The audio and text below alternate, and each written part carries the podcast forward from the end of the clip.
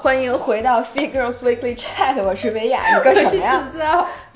哦，让我们与自己与食物更好的相处。不是，因为你知道为什么吗？我戴着耳机，然后两个耳朵都戴着，然后你一般开始之前都会先数三二一，我有个心理准备，你需要来就 Hello 大家好，吓我一跳，我我激动了，激动了。这个是一百三十四期，一百三十四期，然后今天是周五，然后提醒大家一下，在下周一三月八号，姥爷的生日，祝姥爷生日快乐！晚上八点钟，我们在这个淘宝有直播。对，听过上一期的我们就不赘述了，全都是好东西。对，千万千万这次。得带着钱来，对，而且好多好吃的东西。上次没怎么说吃的，就说了一个饺子。然后其实呢，这次还有你们大家强烈要求返场的欧包，然后有咖啡，然后还有那个什么青石寿那特别好吃那威化。就是我强烈我说你那个威化现在北京能发能发了。你知道过年一整个过年，俺亲娘都在问说那个什么青石寿，我能跟你说。我自己就试图去买了好几次，我每次都是在等，说这个东西到底能不能上，能不能上。我那玩意儿简直太好吃，那那威化。但它有个毛病，就是它粘牙。我想跟你说，就就它那个巧克力会粘在你的牙上，因为它化了。那天我不知道，然后呢，我我在滑雪，然后滑雪我吃了一个，然后我就因为一开始戴着面罩，你也不知道。后来我中间把脸把面罩拿出来，然后跟别人聊天了，把别人吓死了。人以为你把牙磕掉了，因为那颗牙是黑的，看不出来。是的，嗯，哇塞。然后那个，咱们就开始聊正题吧。聊正题，对大家，反正别忘了，一定要去。你们错过，你们一定会后悔的。从从吃的、喝的，到你们求的那个跑鞋、对运动服、空气炸锅，是的，什么都有。对，还有那什么杯子，这个不不用提了。那个杯子超级瑜伽垫儿，这次有 Sugar Mat 那特别漂亮瑜伽垫儿，反正你赶紧赶紧来看看就完了。OK，微博上有清单。嗯，是的。然后我们继续来说，在上一期节目里，姥爷分享了他这个春节。呃，在云南玩的，我们俩真的是好久没见了啊！所以现在你开始给我讲吧。刚才间歇的时候，姥姥给我讲了一个三亚的人文，听得我很是激动。对，他就主要是想听这个。对，所以你赶紧开始说吧。那个，我这次姥爷去云南，我去了海南，然后就是一大俗地儿，就是最最最俗的黑龙江省三亚市。然后我这次呢，主要是去那个环岛骑车。哎，我想第一个问题，我其实特想问，就你们这个环岛骑车这个 tour 是一定要有自己的车吗？我能参加吗？因为我特想去，我看完我知道，我就跟你讲，你看我我的 vlog 的话，你会看到第一天你也认识露露，嗯，第一天我们就帮他租了一辆自行车，然后呢，他就跟我们骑了一天，就骑的是最第一天就是最短的那个，结果有好几个坡。他都是推上来的，当然了，不止他了，其他人也在推。是不是跟车也没什么关系？他本来不骑嘛。那你要我，我跟车有很大的关系。就是租的车呢，他不会给你特别好的，这你肯定知道，因为你要给他磕磕碰的，自行车没保险。所以你租的车呢，一会儿我可以给你们推荐几条在海南可以骑的路线。但是你要说环岛，你肯定骑不了。是因为海南还是有很多爬升的，就是它中间不是五指山嘛，而且就是很多路线它都是有的有爬坡的。你骑那个车，一个是又沉又笨，你上坡的时候你是巨费劲，就算你登上来，你也再也不想骑车了。哎，你们那个环岛是每天都换一个，就是对对，然后所以你们那你的行李呢？车拉着有车呀。有后援车呀？哎，那你这个 tour 就是是可以普通人就去报名的是吗？他在哪儿去打得到这些信息啊？就是我们是那个闪电的车店。然后他会那个组织定期这种活动，但是我不建议大家自己没车的人去报名，因为就会像周路这种情况，他只能在当地给你租一个车。这租的这个车呢，就像我说的，你上坡就算你勉强能登上，你也觉得特别难受，而且如果一天都在一路上坡，你根本骑不下来，你只能上车。其次是下坡的时候，特别危险。因为你如果这个车不是自己的，他很有可能那个，反正周路租那车，我觉得就跟二战时候那自行车似的。那么差吗？就挺差，因为他租的是是公路车，不是山地车。嗯，山地车可能好一些。那我问他为什么不租山地车？因为如果是我的话，山地车更骑不了那坡。你能理解？山地车多重啊！就是你只能像中年骑游组，你知道很多老头老太太就是自己骑一辆山地车。然后我们这次还碰见一个人，他是在三亚呃在海南先环了一圈岛，环完岛之后要骑到阳朔，因为现在阳朔是最好的。然后一路上大概两千公里，然后他就骑大概一个月吧，就每天骑，然后带着两坨巨沉的东西放在车后边，就那种玩呢也可以，但是不是咱们这个岁数。可以享受。咱们已经三十五了，你确定不是咱们岁数可以享受？我不是特别喜欢那种。就甭管路好不好，然后你就一个月都在那儿，每天，而且你知道我看着它我就费劲。他那车我觉得二三十斤是有的。你想啊，你背着一袋面爬山，嗯，你什么感觉？我骑我那个车都很累。而且咱们因为咱俩都是属于其实骑车，不是像我，我对骑车没有兴趣。但是我觉得骑着车玩这件事儿真的太好了，因为它相比你走，就你你就玩不了那么多地儿，就是你没有那么大的空间能去延展。但你说我开车，我就就觉得完全体会不到。确实，骑车是一个非常好的。但是呢，我觉得我建议，嗯，就哦，还有一个办法，就是在北京租一辆车。就是北京，比如说你跟着闪电出去，你可以在北京挑一辆，就他有租的稍微好一点的那种公路车，然后你让他和我们的自己的车一样打包去海南，然后参加整个这个活动。就算你骑着骑着，因为新手很有可能骑不动，可以可以上车嘛，上汽车嘛，你就上汽车就完了。我觉得这样是可以的，所以那个露露是跟你们全程骑下来的？没有，他是他本来人就在文昌，嗯，所以呢，他那天过来找我们，所以他是在海南当地租的车。然后海南本来那个车店就少，再加上人家能租的自行车，反正都很破，嗯，这个我所以就给他租了一辆特别破的车，但是他也骑了大概骑了那个一天。所以我觉得，如果在北京，比如说你在北京租一辆好一点的车，然后去跟我们骑这种轻松一点的路线，比如说海南这个 tour，就算是住的最好、吃的最好、安排的最好的路线，我觉得是完全没有问题的。然后他这个团，我怎么跟感觉跟像在给人家做推广？但是因为你知道吗？我看你那个照片，我真的是非常热血沸腾，就是。我我觉得这个玩法，如果你我甚至啊，我那天还跟张涵说呢，我说咱俩要不然买辆车，我不想骑着车爬山，但是呢，我就想，比如说我可以去颐和园啊什么的，颐和园里让骑车吗？当然不让。反正就是我我总在想，很多我之前就是我用走的，只能玩一点。我以前都是走一点，然后就开始上车，然后我就一上车就玩的就你就看不见那么近嘛。我觉得骑车真的是非常好的，但是我就没想好。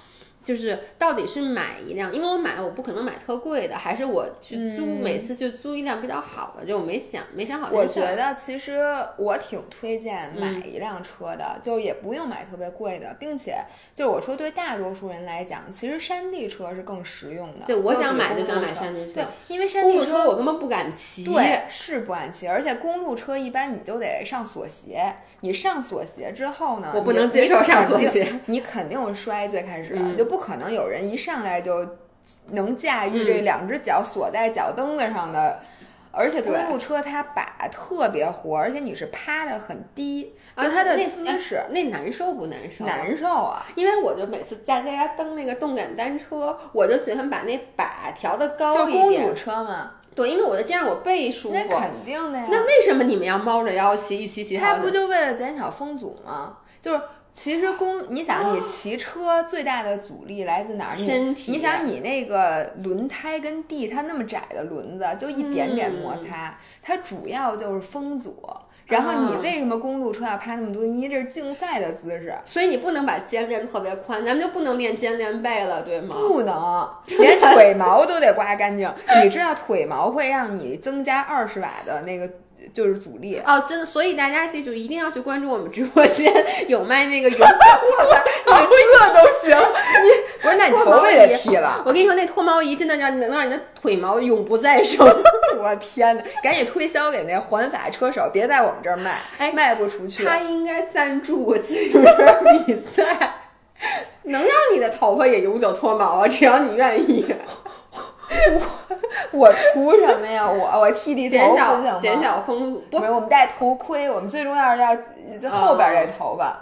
所以呢，就是你公路车就是姿势难受，学习成本高，车也贵，并且呢，公路车说实话危险。我们这次就有人摔车了。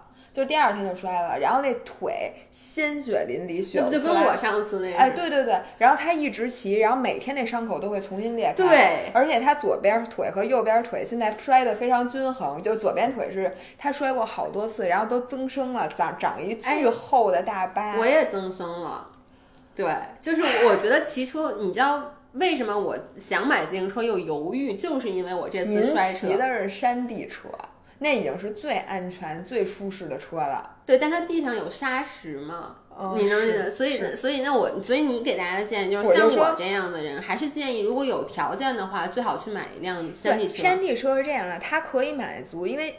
咱们骑车有这样几种思路，一个骑车是为了锻炼，一个骑车是为了骑游，对，还有一个骑车是为了竞技。我是骑游。如果你是骑游那种，其实山地车是更好的，因为因为它能很多不好就是那种不好的路型，它轮胎宽。并且它的设定就是你也不用趴的那么低，并且把没有那么活，然后呢又能变速，这样你上坡也能上，下坡也能下。你们车不能变速啊？我们车能变速，吓我一跳。但是就是就是说比单速车来讲，山地车是更能适应各种路路型呃地形，而且你可以不上锁，山地车可以上锁的啊，有山地锁鞋，但是你可以最开始不上。为啥呀？我看没人上。对我们骑游就又不是为了对，就随时能下来，然后呢又可以去看风景，只是你骑的没有公路车那么快。我觉得反而安全，因为你骑那么快。我们，你知道我这次下坡冲到了快七十公里，你知道，就是我的心啊，我一直在颤，因为我我都无法想象，因为我滑雪最快的冲速也才五十八，所以我无法想象七十。而且你滑雪摔的它不疼啊，而且那 你再说，你看看我的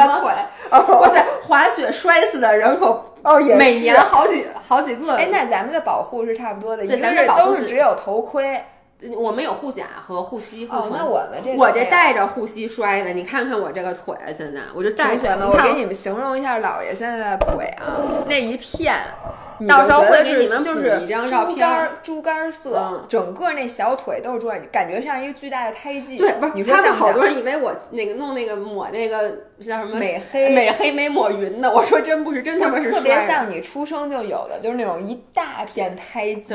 就这是被他滑雪。哎，那你要这么说，滑雪和骑车的危险等滑雪和骑车非常的像，就是我那次就是骑完了以后，我就发现了，就是在下坡的时候的那个感觉，那个感觉，而且就是你必须要。非常集中注意力，没错，因为我是一个特爱走神儿的人。我这次摔，你知道我这次摔是怎么摔的吗？我就是我第一，当然我是反脚，我当时在练反脚。然后呢，我你反脚是左脚吗？我反脚是右脚在前，我正常是左脚在前。我就在滑的时候吧，我听到了咔啦一声。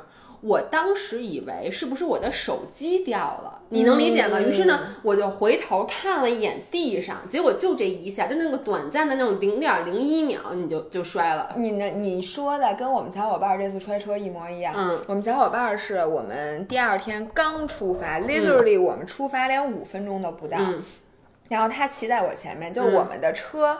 呃，停在一个车呃山顶，然后一下一上车就是往下的冲，就可以冲到很快。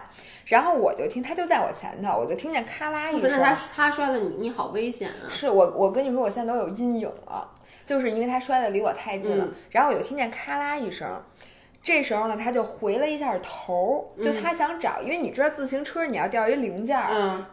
就他没反应过来这是什么东西的时候，他已经整个人撞在了旁边的护栏上，然后就咵一下就搓出去了，然后就摔得特别惨。是，而且就是夏天。对，然后是发现他戴护膝了吗？我们没有人没法戴护膝，只有头盔的保护，就整个身体都是裸露的。不，但你知道我那次，自从我把膝盖摔了以后，我就想，我以后要骑自行车，我肯定得带着护膝，因为不是你告诉我带着护膝，你那腿怎么动？你那腿可是一直弯着这么着，你买一个柔软一点的护膝，难受死了。那你穿长裤就完了。我那次摔的衣服，我那件新买的罗耐 J，那个摔的那个袖子不肘带也破了吗？整个袖子从这儿到这儿都搓破了。嗯。你真是摔的够狠的，你跟我们那小伙伴，然后后来发现是他的 GoPro 架在他的车座子后头，然后 GoPro 有一镜头盖儿，那镜头盖儿飞出去了，所以真的很危险。然后我就在他后边，从此之后我那天所有的下坡我都特别紧张。对。就真的很紧张。因为跟滑雪一样，就是你知道滑雪，其实一个是我跟他们走神儿出来，还有一个就是如果你前面那个人，因为一般滑不是那种走 S 型嘛，嗯我最讨厌的，当然了，就是我自己偶尔也会，就是。说到现在，就是如果那个滑的特别不好的人，你倒不会介意，你很快就穿过他，就怕那种有那种滑的挺好，他那个速度也挺匀的，于是你就愿意跟着他滑。嗯，然后他突然转转个圈儿，他练个反脚，哦等于他的轨迹，跳那、嗯他的轨迹就改变了。所以你如果跟他跟得很近的话，就会撞上他。然后如果他摔的话，你也很容易摔。这次就是我摔了以后，老公立刻就摔了，因为他跟我跟的很太近了，他是为给你拍吗？他也没有，他就是习惯。习惯了跟得很近，因为两个人一般一起滑就会跟得比较近嘛。只要你前面的人一摔，后面的人避不开，就所以你知道公路车就是有一个概念叫蹭风，就是说你骑在人家后面是很省功率的，嗯就省大概百分之四十以上的功率。嗯，但是你就的缺点就在于前面那人有任何一点事儿，你们俩嗯肯定是摔一起的。所以就是说什么下坡什么的，千万不要跟人家跟太近。嗯反正我说回来吧，我觉得买一辆那个山地车，哎，一般多少钱呢？说实话我不知道，但是几千块钱，哦就你买一个贵一点的山地车，也就几千块钱是吗？山地车因为你那车实在是太贵了。我的车我为什么没舍得买车？就是我觉得这这就是公路车肯定是要上万的，首先、嗯就而且一万多的那种车，说实话，你骑上三天，嗯，就跟你就想换车，就跟租的那种似的了，是吗？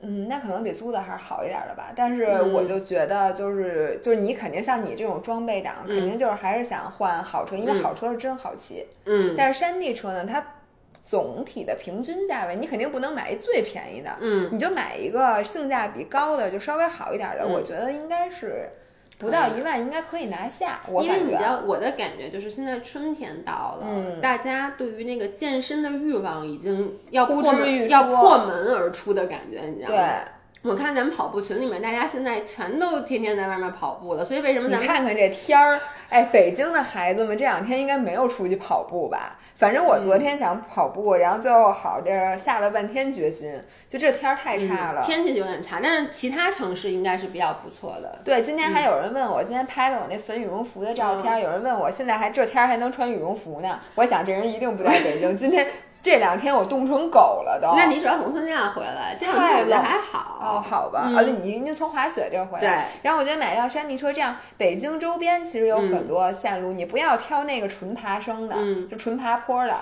哎，我想请姥姥下次给我们分享几个北京周边的可以就这样，我给大家分享一不越山的那种公众号，嗯好，它也有小程序叫 Club 一百。嗯，然后这个 Club 一百上，它现在做的非常好啊，嗯这个是非常专业的自行车媒体。嗯它上面北京、上海、广州什么的有很多很多路线，它都做了很好的路书放在那上面。嗯然后它还有很多的那种活动，什么你什么东西有呃什么 pizza ride，、啊。什么乱七八糟，大家可以去那上面找找线路。咱们现在稍微有点跑题啊，跟你说嗯去三亚，但我觉得这个信息对大家非常的有用，我相信很多人车挺好的，跟我一样。大家看到前两，天那张静初过生日，有人送他了一辆金色的 Pasoni，然后我想跟大家说，那个就是顶级的公路车。张静初骑自行车吗？张静初是谁张我知道章子怡骑自行车，章子怡骑公路车。啊，章子怡我知道是谁。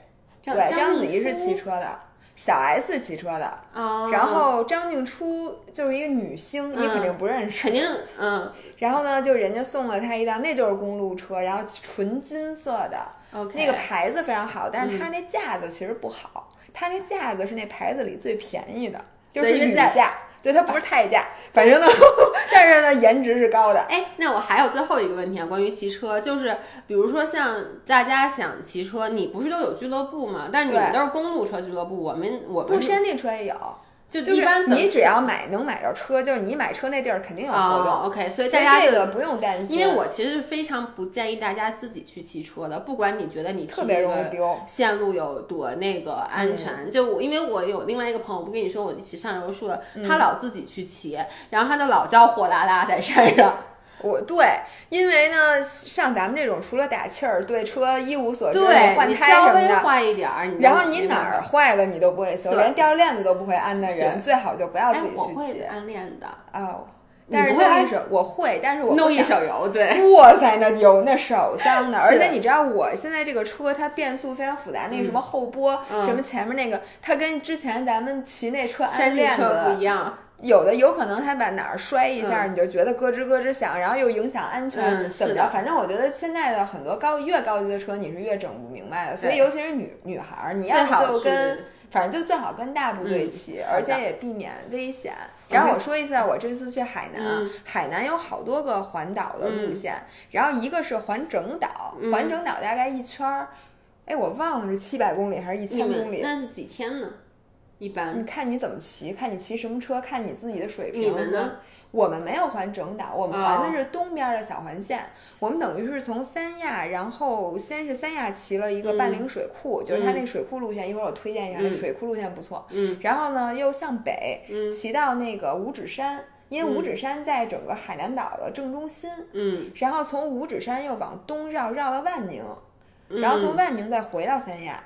然后这是一小圈儿，呃，整体下来四百公里左右。然后我们是骑了四天。一天一百公里，那可可可够多的。对，但是不是全程都一直在骑，然后有一些就是跟团走最好的好处在于，它可以避免一些特别无聊、特别危险、特别烂的路。比如说我们只要是市区，我们就上车，因为在市区骑，第一你骑不快，第二你上着锁节，你想旁边突然冲回来一电动车，很危险，特别危险，就对别人也危险，对我们也危险。嗯然后或者是那种什么大车特多的，或者路况特差的。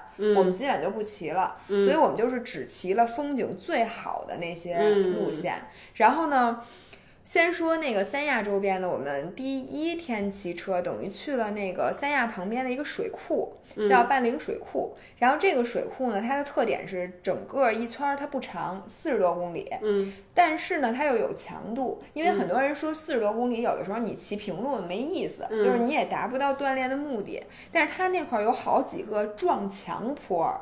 就是你走着走平路，突然一个坡，你就别说骑车了，连汽车都费劲那种。就我，你知道我们开那后援车特搞笑。最开始啊，我报团的时候，人家说说你们的后援车什么奔驰什么什么的，我一听哇，我说咱们这阔气啊，咱们。结果它是奔驰，你知道那奔驰，我觉得应该比我岁数还大，你知道吗？就是那种。稀里行的，就是那种 叮了咣啷的，就是叮了咣啷。那所有金属零件都在响。那个车的型号叫 MB 一百，然后呢，据说是在三十年前九九十年代韩国生产的，反正就那车。然后我们开，我们骑完那坡之后，那后援车不在后头吗？你就听后面呜呜。然后，而且不能刹车，中间一刹车可能就溜，就然后那个说他说还是手动挡，得得换离合。我刚才说你们都躲开，然后躲开那车要上来了，他赶紧给他清楚，我都拍了 vlog，然后就开始呜，然后终于上来了。对，哇塞，那这种坡，但是特别好玩儿，你知道，因为它短，它只有三十米，就是这时候就考验你的大腿股四头肌和你的股二头肌是不是够强壮，因为你得站起来骑吧。可以站也可以坐，我是全程坐起来写的。坐我坐着骑。因为说实话，我跟你说，就是爬坡最考验的是你的体重和你的功率之间的比例。像我就属于劲儿大，但是体重轻，所以我没有像大家费那么大的劲爬上来。但是呢，我就看后边一路人在推车。想问跟你一起去的咱咱们的这位友人，友人全程推车。我跟你讲，只要是坡，不是上车就是推车。真的。就这位友人，就跟我同屋这位友人呢，就。他是一个典型，他特别知道自己想要什么，他就是来骑游的。嗯，那就跟我就是，所以呢，他对于这种就是任何能把他自己累着的这种，他就没必要。嗯，就说我为什么要把我自己累成那样？我就是为了看风景。如果看风景的代价是我要死命蹬，因为说实话，在你爬坡的时候，你什么景儿都不想看。是的，就。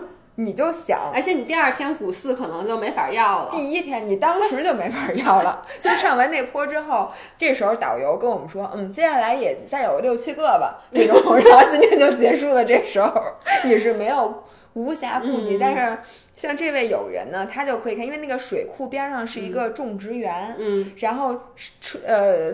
这个树上有无数的野芒果、野香蕉什么的，都是随手就可以够到摘下来的。于是他就欣赏了一路这个水库以及各种热带水果的美景。然后小坡的时候，他就下来就推上去。对，其实真的可以。就如果大家租的车你骑不上来那水库边上的坡，你就下来推。但推车也推也很累，对呀，并且你知道吗？因为我在给他们录视频，我把手机一打开，他们就开始推着车跑，说我来 跑。我跟你说，推车跑是非常锻炼心肺的，我知道，并且还要注意表情，就是一边推着车一边欢快的向我跑过来，你知道，就特好。然后呢，这次我最大的发现，是我发现就是五指山特好玩。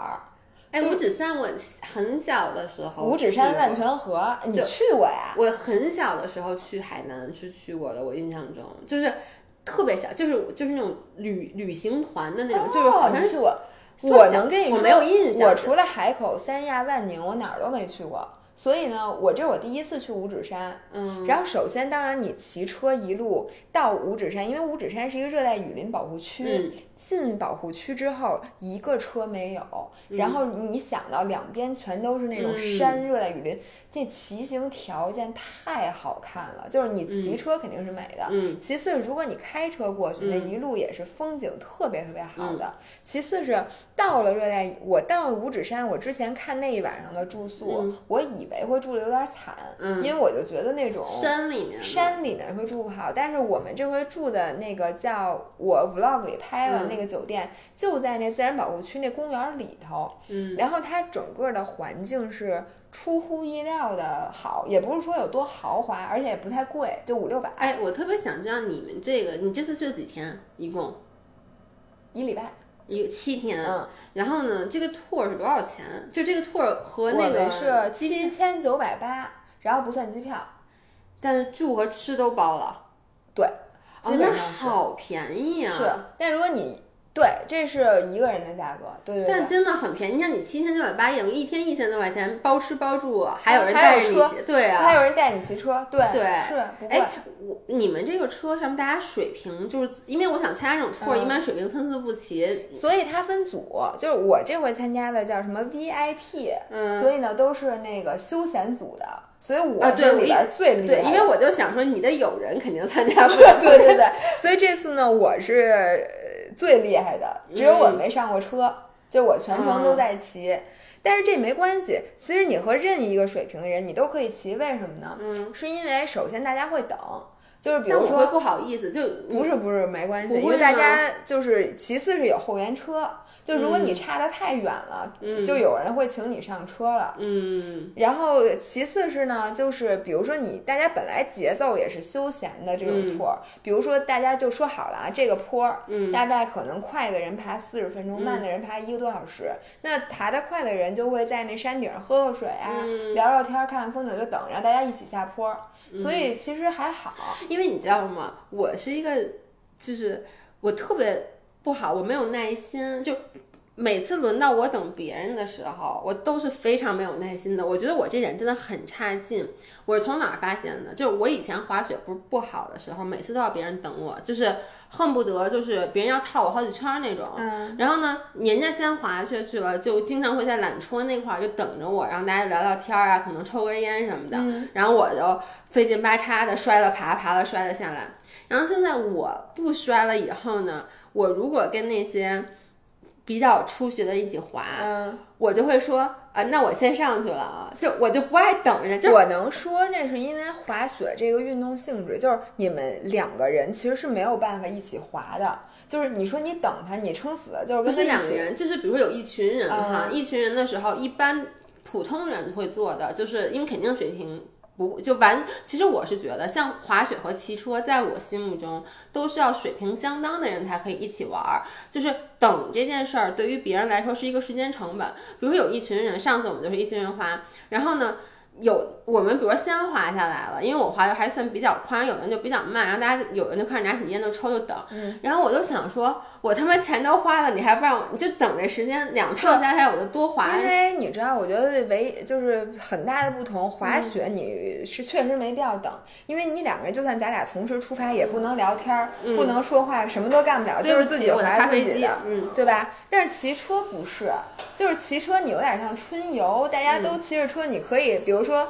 不是所有的路段你都需要闷头竞技的，你是大家休闲骑的时候是跟走路一样的，就是你们互相之间都可以有交流，然后停下，哎，这儿有一西瓜摊儿，大家停下吃口西瓜，那块儿有咖啡馆，大家不会嫌弃你。比如我是一个初学者，然后我骑的就慢，就是比如爬坡的时候是没人等的，因为你在坡上你等不了。我知道，但就在山顶上，人家会不会山顶上大家会等，但是你如果太长了，大家一定会介意。这时候呢，就得看，比如领队就会说，哎，那那你后边的人上上车，对，然后咱们开到下一个地儿，平路一起骑什么的，所以我觉得不用过于担心，并且我跟你说，再牛逼的人在山顶上他也累，他也想歇着，就是说他歇着歇着等你的时候，他其实心里挺高兴，你让他接着骑，他其实也累。行，所以我觉得是没有关系，但是。就初学者一定注意，你选团的时候看一眼这强度，不要自不量力。就跟你跟我说，你有一次就自不量力选了对，然后这时候全程人家都等你，要不人家就不等你，甭管哪种，你心里都很难受。对，人家等你，你其实更难受。我对我特别怕别人等，这就是为什么我说我也不喜欢等别人，就是因为我不喜欢等别人。每次别人等我，我就我说你别等我，别等我，因为你越等我，我越紧张，我越觉得浪费了人家的时间。对，但是骑车只能等。你说那个你也不认路。对，我主要在想这点不认路，而且有一点什么。危险？就是骑车是一个需要别人照应你，比如说你摔了，那大家或者你链子掉了，所有人都会下车的，就都会等你的。嗯嗯。所以这个就是大家不要最开始露露说她要跟我们骑第二天，就是到五指山，那个可是一路上坡。然后呢，他我就跟他劝退了，我就说你不要骑那个，我说你啊就先第一天先试试。结果他第一天在推车的时候跟我说。幸亏你没让我去那个，要不然我就，要不然就从从此退坑，而且从此退坑。想起自行车仨字儿来，我就想吐，嗯，那种。然后我就说我们在那个五指山那块玩特别好，是因为就算是你不骑车，你到了那个酒店，它能玩的很多。首先呢，它旁边是那那个热带雨林修了特别好的栈道，可以徒步。嗯，然后有两条线，嗯，有一条是登顶五指山的，那条路往返要六个小时。就基本上是一天，而且它那个说有是中国最好的什么原生林，然后里面有什么蕨各种蕨类什么我觉得罗我现在想想，估计这个五指山跟版纳的那种，我刚说版纳那个能徒步什么山登顶什么的吗？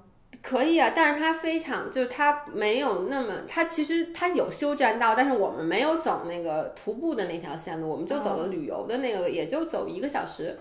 哦，对，它是两条线路，一条是很硬核的登顶五指山的线路，走六个小时。我那那特别想去，因为我我是觉得没有看过热带的那个山顶往下俯视什么样，而且它是海南最高峰嘛。还有一个就是我们走的那个，去走到一个昌化昌化江的源头，大概往返要一个多小时。然后早上起来在那个热带雨林里徒步，然后别人给你。讲的这个什么？这是什么植物？啊，那是什么植物？对，我觉得什么绞杀现象？你们看？哎我，看到了！对对对对对，什么那树把那棵树缠死了？对对，估计都差不多。嗯，反正那个是挺好玩的。还有一个是它那个酒店的那个泳池是天然泉水的那种，不加氯的。我觉得那很好。对，然后你就，而且它那个后边就是雨林，前面一个大微博发照片的那个啊，对对对对。但是我跟你说，那水特冰，巨冰。泉水能不冰吗？那不冰的叫温泉好吗？是。然后还有一个，我没想到吃那么好，就是那酒店的那个是硬核的饮食，因为你到那儿只能在那酒店吃。然后我吃了什么呢？我头一次，我原来从来没觉得我会爱吃猪的肥肉。就我原来都没想过我能吃肥肉，但是这次它有一个，你吃五花肉都是要把肥肉给掐掉的。对，我不爱吃那肥肉的口感。但是呢，这次我吃了一个非常惊艳的，我在 vlog 里录了，就是它。它的做法是那种酸甜口的烤的，有点像泰国的那个烤猪颈肉，但是它用的是当地的叫海南五角猪，嗯，然后也叫海南的猪很有名，对，黑猪那猪长得奇丑无比，那头跟大老鼠似的，就是尖的，然后它那肚子跟柯基一样，都快贴地地面了，就那腿只有这么长，真的，就那肚子都耷拉在地上，然后这一个大长板凳，它的体型和柯基。非常相似。你是先见到的猪，还有吃了它？我先吃的时候，他们说查查，然后才发 现这猪长成那样。然后它的那个肥肉和瘦肉的部分都是无比紧实的。嗯，你知道，你吃肥肉都是水了吧唧的感觉，特恶心。但是它那个。就它那个分层特别细，嗯，就是它那个你明白吗？它分不太出来哪部分是肥，哪部分是瘦，并且它是都特别紧，就是很有嚼头，连肥肉都是有嚼头的。所以这就是你知道野生猪的特点。然后它是这么大一片儿，大概宽度能有六七毫米，然后长度大概有十厘米，就是一大片儿一大片儿，然后酸酸甜甜煎的，太香了。就那个说的我都要流口水，是吧？嗯。然后他们那儿有一个叫，就那海南椰子饭，你吃过吗？嗯，吃过。就是底下是那个椰肉，我巨爱吃椰子肉。就是海南的东西我都挺爱吃的，我觉得海南食材也好，就是他那边我我我原来说实话，我觉得海南的料理都是村儿里的料理，都是农家料理。因为你一说猪肉，我就记起来我。那个之前几次去海南，我也是吃他们那个猪肉，觉得特别的特别香，是是是。然后这次我又吃了那个椰子饭啊，我上次至少上上次去我没有吃过，嗯，它就是这次我就不知道为什么，因为可能是团餐，它是不是还有椰浆里面？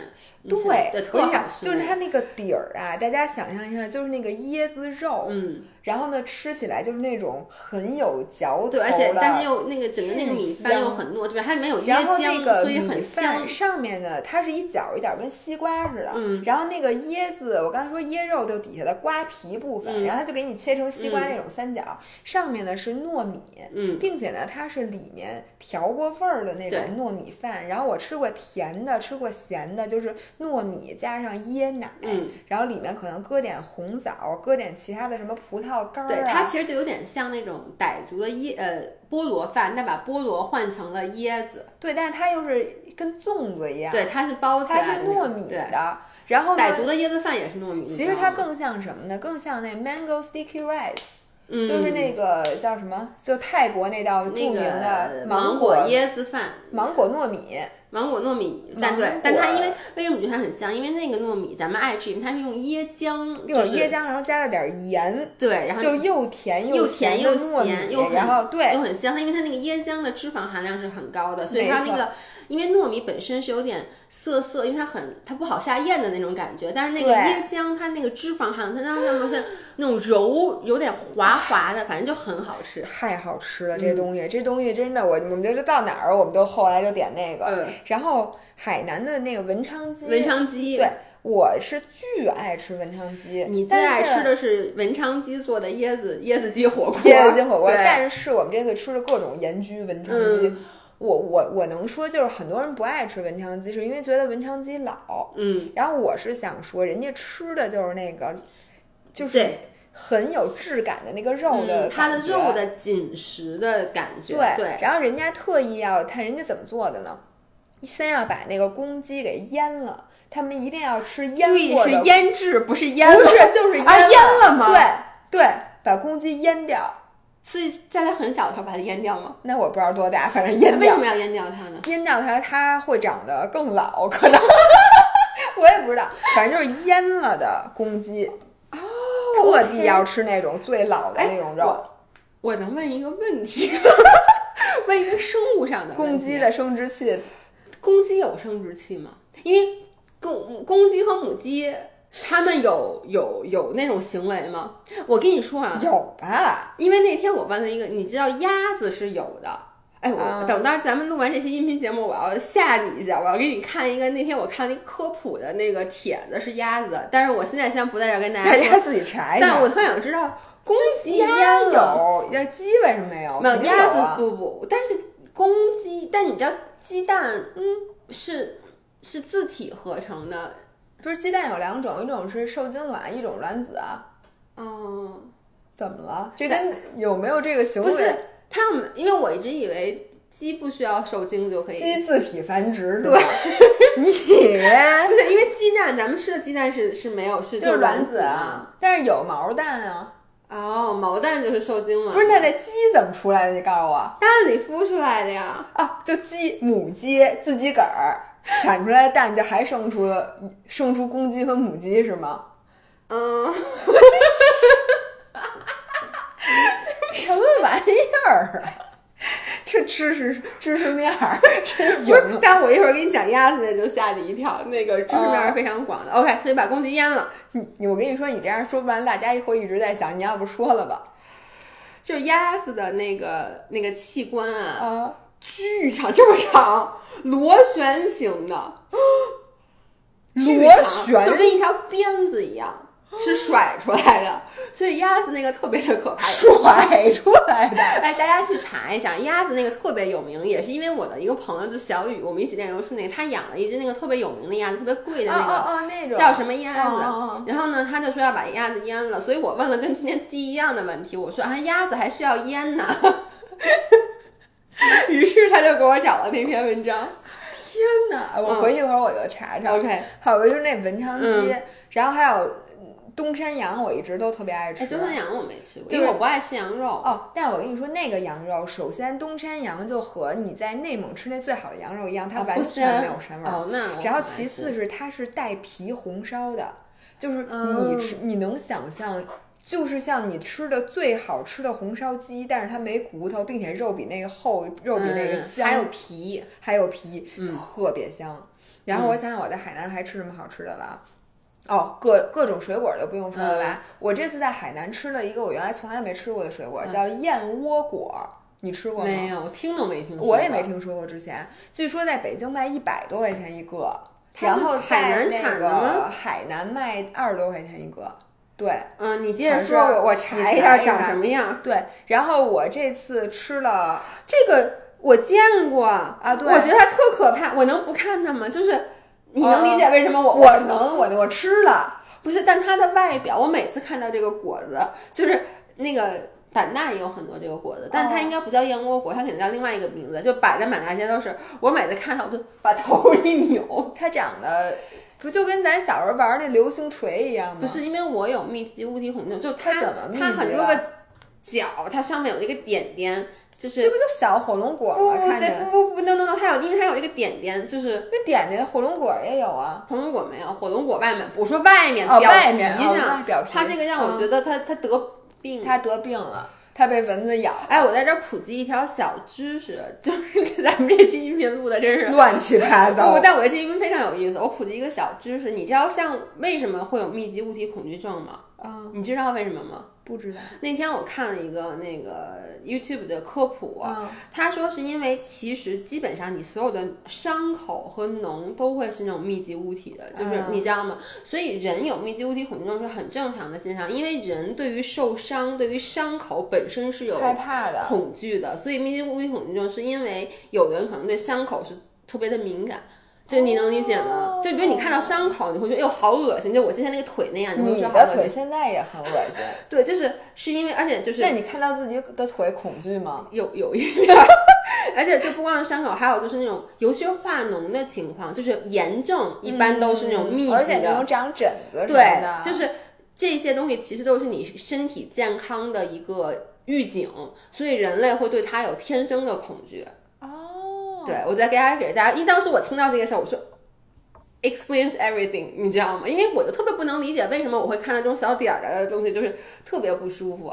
但我现在就想到，比如说我每次，比如说有的就是那个当那个膝盖化脓，我自哎，己别别别。别说了，行了，我也不敢看，不要不要不要说了。继续，还吃什么呢？水果。呃，那个水果，然后我们这次去吃的那个青芒，但我真的发现海南的青芒特别好吃，特好吃，因为它那个你知道青芒是那个皮儿不会变黄的，对，它就是绿的，对，哎呦，太好吃了。嗯，然后我想我还吃什么特别好吃的哦，清补凉。清原来啊，哦，清补凉不就是清补凉不就是那个凉粉儿吗？就是那个、哎还真什么什么那个龟苓膏什么，就是乱七八糟东西搁一块哎，儿，还有点什么都一都一块儿。但是呢，我原来没有认真的给过他机会吃清补凉。这次我们在各种东北嗯炒菜馆都吃了清补凉，因为我们那一路上好多人都吃饭，嗯而且你知道那个海南的东北菜，一会儿我说海南东北菜太正宗了。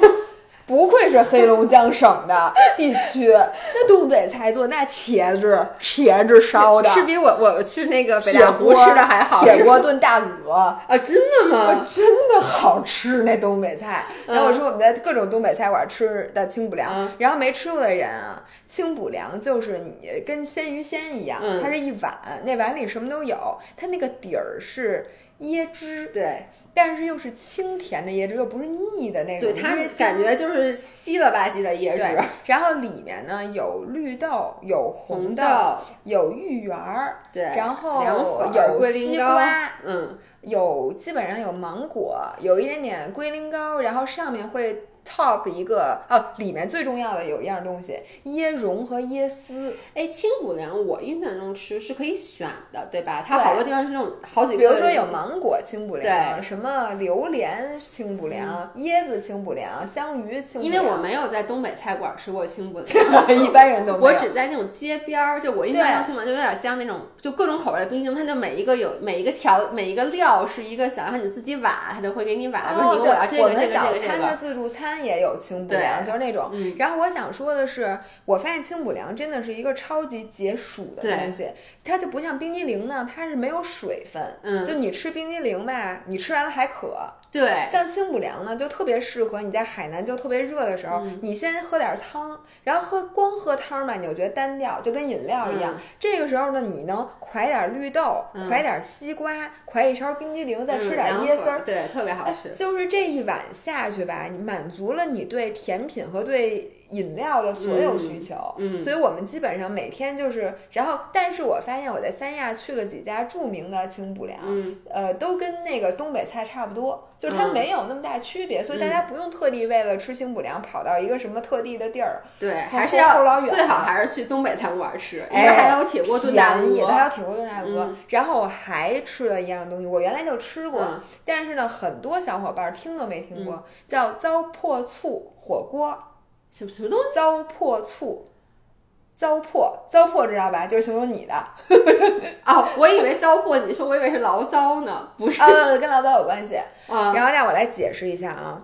就是大家都知道海南有椰子鸡，椰子鸡是姥姥的最爱，我最爱吃的椰子鸡。但是呢，同时海南还有一种火锅的锅底叫糟粕醋，然后糟粕醋是怎么做的呢？是从那个大家酿醪糟、酿米酒，然后破呃撇出来的，就剩下的那部分，就是基本上只有汤，然后上面有点那个米的那个油，然后他把它酿成了一种。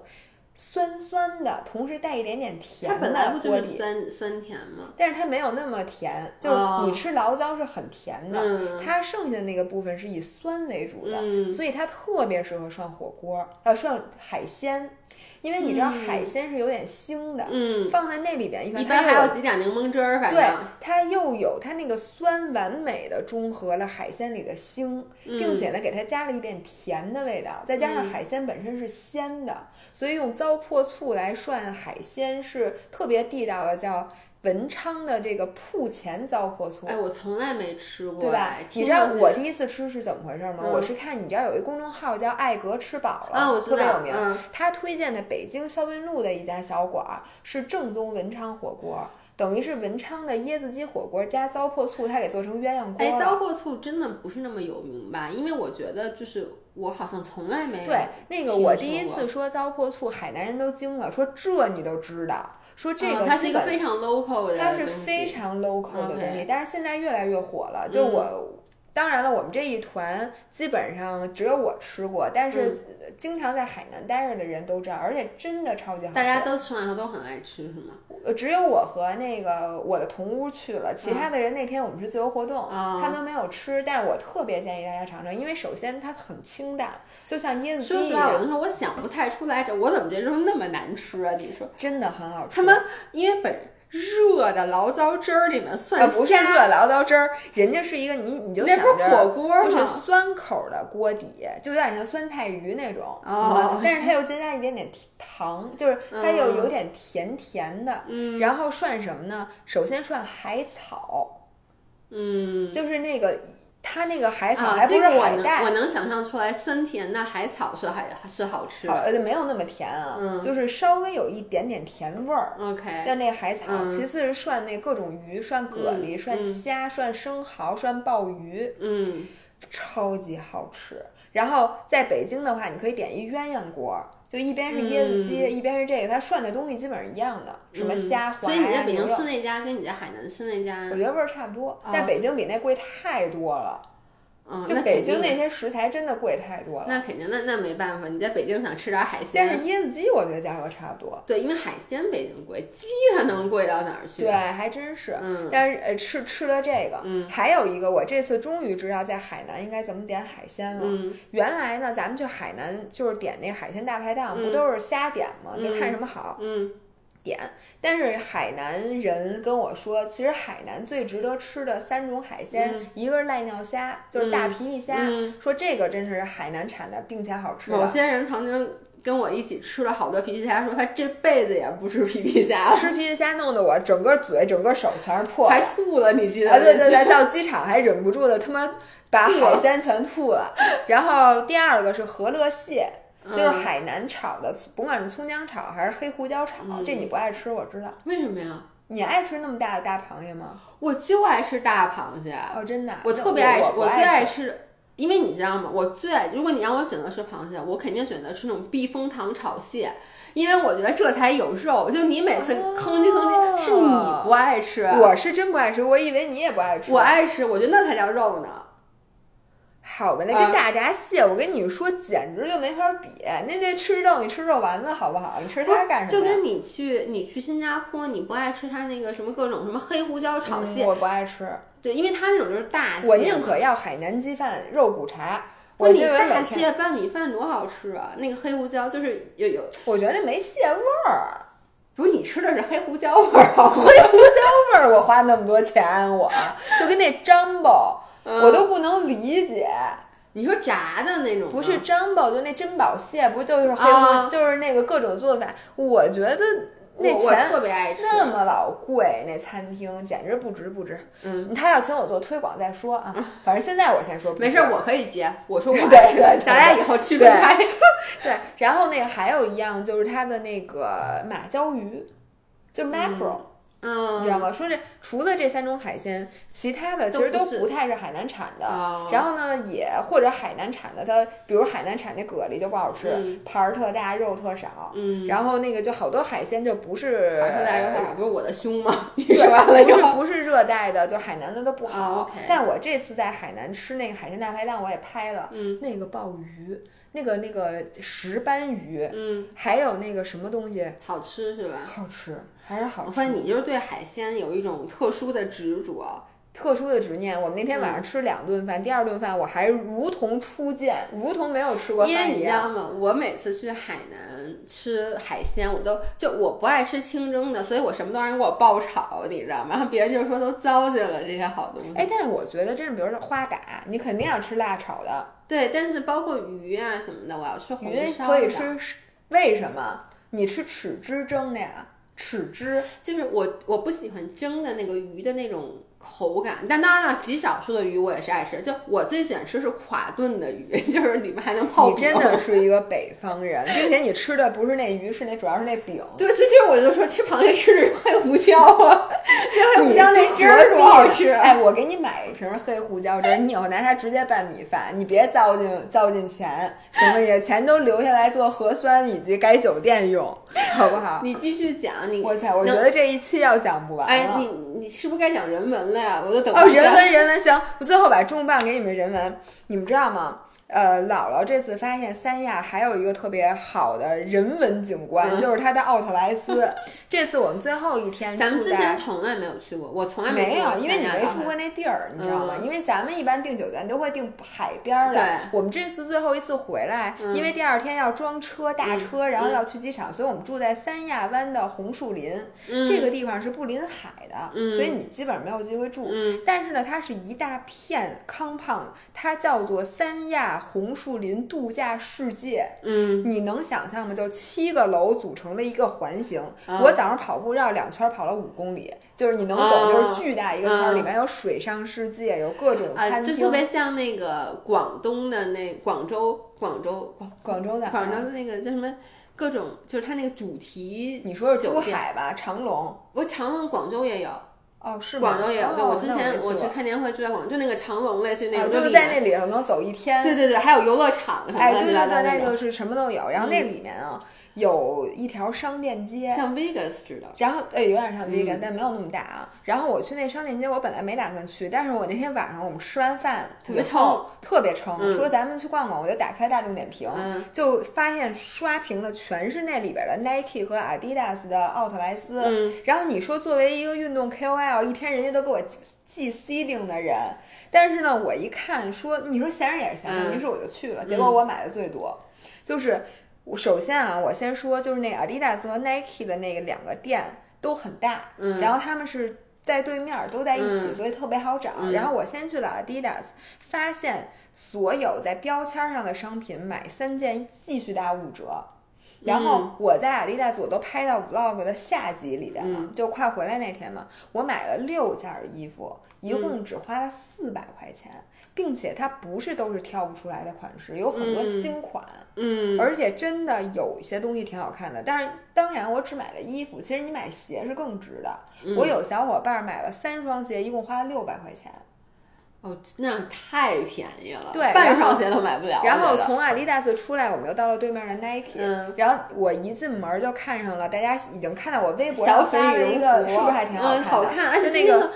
冰激凌粉，冰激凌粉是漆皮的。然后呢，我一看，但我能理解他为什么卖不出去，因为他可能这就是我刚当时姥姥跟我说，她买这件衣服在三亚买便宜，我就问她，我说我说哎，对我说那是不是买点什么皮草啊，什么那个雪地靴，是不是这都三价都应该巨便宜？没有没有这个啊。然后呢，就去看这件羽绒服。但它为什么会有羽绒服呢？你能给我解释一下吗？Nike 的奥特莱斯什么都有，所以它会有冬天的那些东西。有，全都有，而且冬天的打折。就是我买的这个衣服，它首先原价是一千二百九十九，打完折是六百多。嗯。然后呢，所有的羽绒类的东西再打七折。嗯嗯。所以就是四百多块钱，然后并且免费邮寄到家。我基本上我到那天这羽绒服就已经到了，就是他基本上两天就就到北京了，并且他还邀请我进了一个群，那个群里每天都在发各种打折的款，你可以直接在微信上下单，他就给你寄来了。你懂能懂能把我拉到？不是因为你你知道吗？我我不知道为什么。就是我从去年搬家，我搬家几月份？七八月份，八月把东西都扔了是吗？我把东西都扔。当时我给我自己立了一条规矩，就是说，我说我不买东西。嗯，我说我记得这事儿，大家都记得。我是真没买，就是衣服我很久没买了，就是我也就装修那些东西买了。我这次春节三炮，我不知道为什么春节回来以后，我这两天的购物欲，就是你是不是因为给咱俩发工资的 缘故？不是，就。我我好久没有打开淘宝了，我我觉得就因为年前咱们特别忙，你反正就很久没有打开淘宝了。然后我最近我有好多想要的东西，我我嗯，我那天居然我都没关系，直播的时候你慢慢买。不是，我想买个，我甚至都开始想买包了，你知道吗？然后我就觉得我最近有点病态，就是太久没花钱把我逼急了，你知道吗？就是我的天，然后吃的也想买，我一边买吃的，我一边就想。你他妈家里这么多别人给你寄来的吃的，你别买了行不行？然后我还是会买吃的。你看柿饼我买多少？不过我能跟你说，就是一到春天，也是我购物欲最强的时候。嗯，因为你总觉得春夏是一个新的开始，你就想买点新衣服。对，并且呢，你就想。买点儿，我什么东西都想给它换成新的三炮，我也不知道为什么，而且我还想扔东西。我哎，我建议你去我的闲鱼逛一逛，看看有没有什么东西是你想要，你可以直接拍下，我到时候第二天就给你送到你们家，好不好？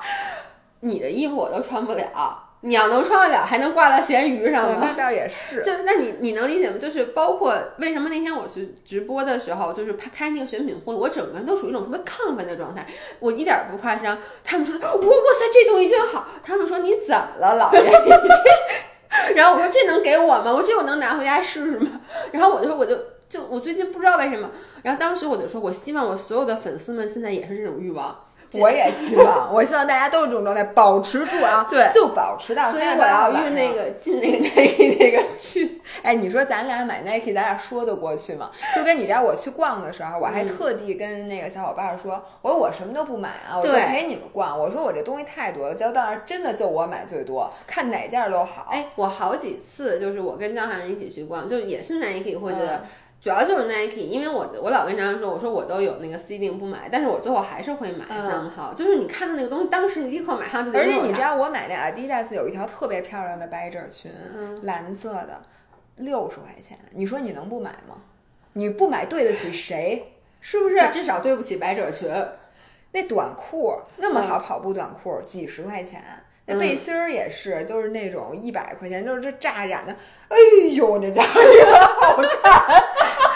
然后这时候大家纷纷订机票，就三亚，就住三亚。你给我种草了，不，我我先跟你说一下，因为你知道为什么我这次我突然还有购物购物欲吗？因为因为疫情的原因，其实我知道很多人在过去一年里是没怎么消费的。我知道，当然了，有些人谁告诉你的？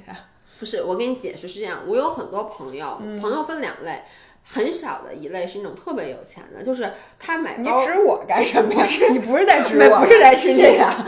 就是比如说，有的人他买包，他他真的就去什么那个嗯那个星光天地，对，去星光买。咱马上就要去 SKP 了。对，但咱咱你挑的那几个品牌。可以消费得起的，对，都是咱消费得起。但我的意思就是，比如说，我知道我有朋友，他想要一个省料的包，嗯，然后呢，他如果能出国，他当然会出国买；如果出不了，他就直接在星光买了，就人家不在乎这差价。但是呢，大部分人，就比如说像我这种，我以前就是。甚至包括那些进口的零食，什么那些糖什么的，我都以前出国会买一大堆回来。然后现在，对你这装装一冰箱的那什么，从澳洲买的 面包，我因为搬家彻底的把它们都给就跟那个谁出国买什么洗衣粉、洗衣液吧。我想我以前真的往回背洗衣液，我还往回背洗碗巾和洗碗布呢。我真的简直觉得你们这种 农民。但是就现在就好久没买东西了，你知道吗？所以我就觉得，哎，行，我懂了。所以你你知道为什么我说三亚你给我种草了吗？是包括护肤品。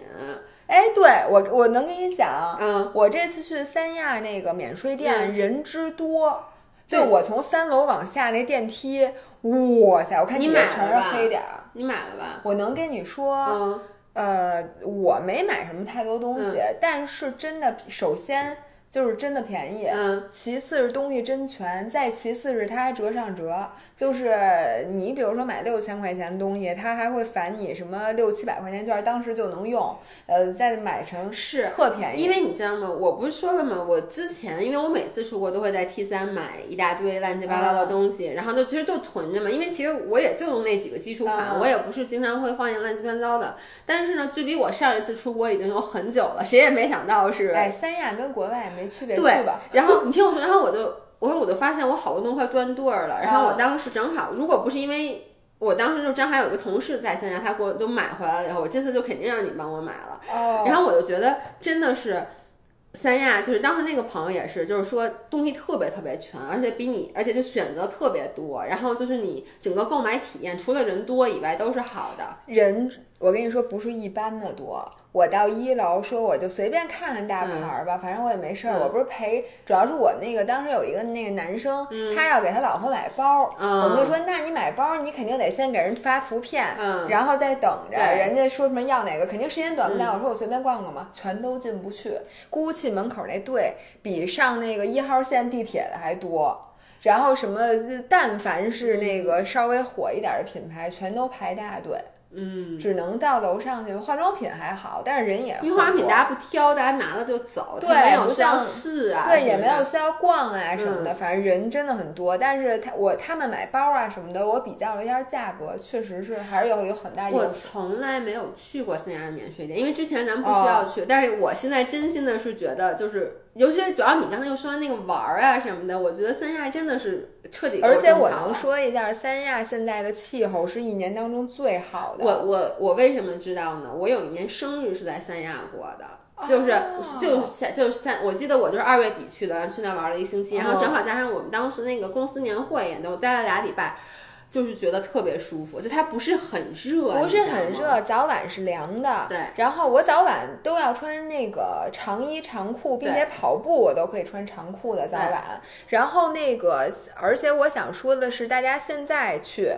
正好是木棉花的季节啊！大家看我发的那个，我看那红色的花，木槿花还是木棉花？木棉啊，那个花好你知道我们这骑车一路，就这边是就是山，然后就突然绿绿的，有一棵巨大的木棉花，然后就一地都是那花瓣。然后说过两天正好赶上海南是第一波插秧，说就是那个秧田里面水稻田里面底下大家在插秧，然后就后面是全是木棉花，就是。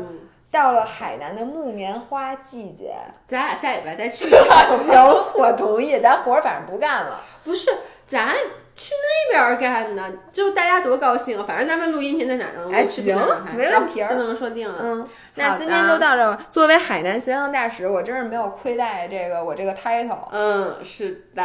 OK。那就下期，下期是某人准备录一个他生日之前的一些感悟。对，但其实大家听到的时候，我已经过完生日了。嗯嗯，好吧，那就生日当天直播见。嗯，拜拜，拜拜。